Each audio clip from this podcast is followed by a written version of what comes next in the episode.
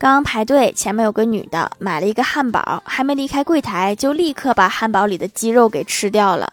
等我买好，走到她旁边，就听见那个女的一边喂孩子吃汉堡，一边问孩子：“好吃吗？”孩子摇摇头说：“不好吃。”那孩子他爸还在教育孩子说：“就是广告里的都是骗人的。”然后他妈又补充一句说：“那以后还来不来吃啦？”那个孩子摇摇头，一脸失望。你们是懂得如何糊弄小孩的。